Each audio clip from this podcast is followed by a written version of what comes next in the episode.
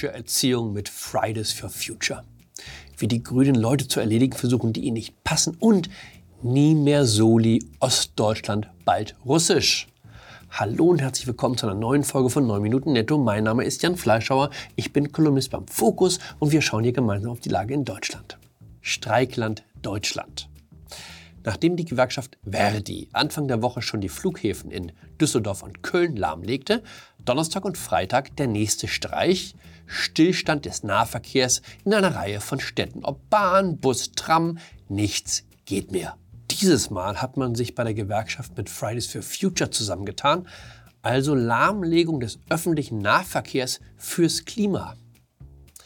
Ich dachte nach Baumfällen gegen das Baumfällen könnte es nicht mehr verrückter werden. Wie naiv. Manche vermuten, der Feind der Grünen sei der Autofahrer. Liegt nahe. Ständig wird uns eingebläut, auf das Auto zu verzichten und auf Bahn und Bus umzusteigen. Aber wenn von dem Streik eine Botschaft ausgeht, dann doch, dass jeder ein Depp ist, der den Appellen der Grünen folgt. Das einzige Transportmittel, auf das Verlass ist, wenn man seine Kinder in die Kita oder die Schule fahren muss, ist das Auto. Die ganz Neumeier-Klugen kommen jetzt und sagen, das Fahrrad, das sei doch die wahre Alternative. Wer so redet, hat noch nie versucht, eine Fünfjährige morgens um Viertel nach sieben bei minus drei Grad in einen Fahrradanhänger zu zwingen. Es gibt Familien, bei denen das funktionieren mag, aber deren Kinder heißen auch nicht Gustav oder Greta, sondern Siegfried und Brunhilde. Und da steht vor dem Kita-Besuch erst einmal ein 1,5 Kilometer Dauerlauf an, damit der kindliche Körper ordentlich gekräftigt wird. Hart wie Kruppstahl, zäh wie Leder. Also wer ist der wahre Feind, wenn es nicht der Autofahrer ist? Jeder, der sich bewegt. Sehen Sie sich mal dieses Bild an. Was wie eine Szene aus einem Endzeitfilm aussieht, ist die Friedrichstraße mitten in Berlin morgens um neun. Was sehen Sie? Keine Menschen.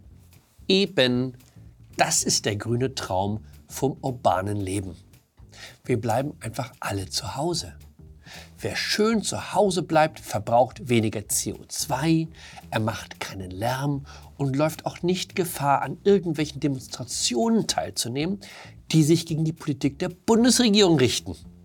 Ist Hans-Georg Maaßen ein Holocaust-Verharmloser? Das ist eine ernste Frage. Von der Antwort hängt ab, ob der ehemalige Chef des Bundesamtes für Verfassungsschutz ein Fall für den Staatsanwalt wird. Eigentlich wollte ich zur Causa Maßen nichts mehr sagen. Alles, was ich zu sagen hatte, habe ich vor vier Wochen an dieser Stelle gesagt. Dachte ich. Aber dann las ich, dass sie im grünen Teil der Regierung überlegen, Maaßen seine Beamtenpension zu kürzen. Maaßen habe immer wieder antidemokratische Positionen verbreitet und den Holocaust verharmlost. Das könne nicht folgenlos bleiben.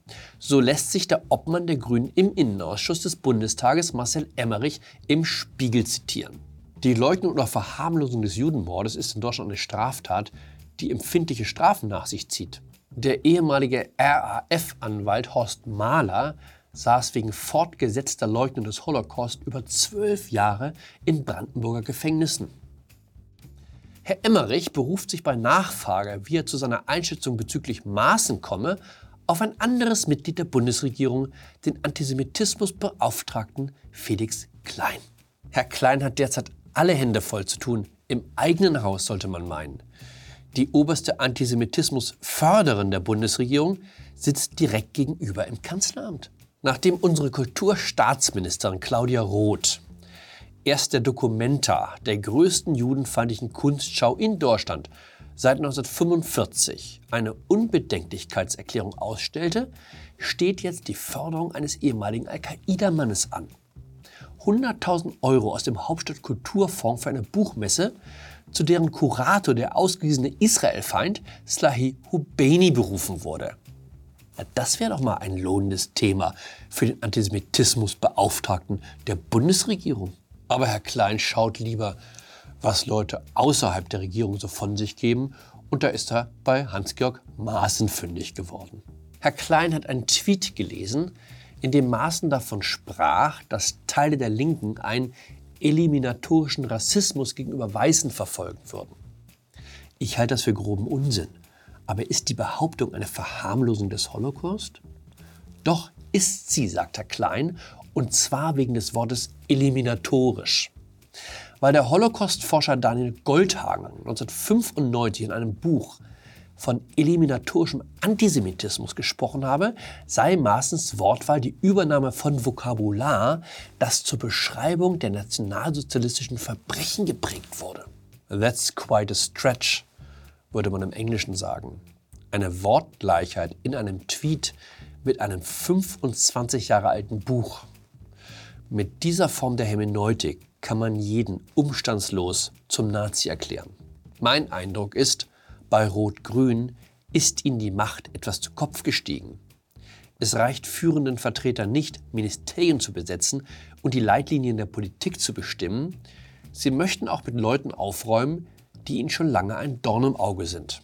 In gewisser Weise kann ich es ja verstehen, warum sich mit dem politischen Feind argumentativ auseinandersetzen, wenn man ihn auch einfach so erledigen kann. Der tschetschenische Diktator Ramsan Kadyrov einer von Putins wichtigsten Militärführern, hat über weiterführende Eroberungspläne Auskunft gegeben. Wenn man mit der Ukraine fertig sei, sei Ostdeutschland dran. Das ist unser Territorium, sagte Herr Kadyrov. Ich bin davon nicht betroffen, insofern kann ich die Sache gelassen sehen. Ich lebe in München, das war nie russisch. Wenn überhaupt, dann sehe ich die Möglichkeit, endlich den Soli loszuwerden.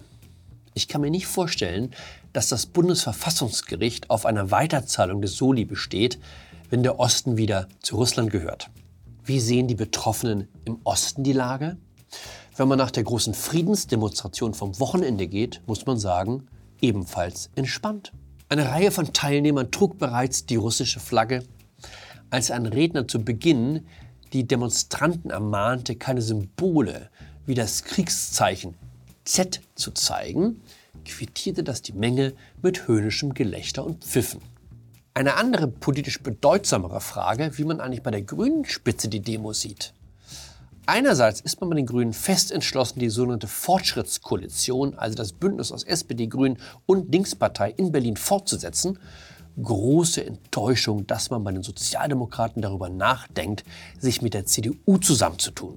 Andererseits ist es natürlich ein bisschen misslich, wenn der Koalitionspartner zu einer Demonstration aufruft, auf der die eigene Außenministerin mit Hitler verglichen wird. Wo ist eigentlich Herr Klein, wenn man ihn mal braucht? Naja, heißt es jetzt, diese Friedensdemo, das sei eine Art Privatveranstaltung von Sarah Wagenknecht gewesen und die sei ja total zerstritten mit ihrer Partei. Naja, das ist ein Tweet, den Amira Mohammed Ali absetzte, kurz nachdem bereits die russische Botschaft gratuliert hatte. Vielen Dank an alle Teilnehmer für dieses kraftvolle Signal. Frau Ali ist nicht irgendwer. Sie ist Fraktionsvorsitzende der Linken im Deutschen Bundestag und damit nach dem Parteivorsitzenden die mächtigste Frau der Linkspartei. Merke, auf eines ist bei den Grünen immer Verlass. Wenn es den eigenen Ambitionen dient, schaut man über alles hinweg, auch über Vergleiche mit Hitler. In dem Sinne, bleiben Sie verfassungstreu, bleiben Sie mobil, bleiben Sie mir gewogen. Ihr Jan Fleischhauer.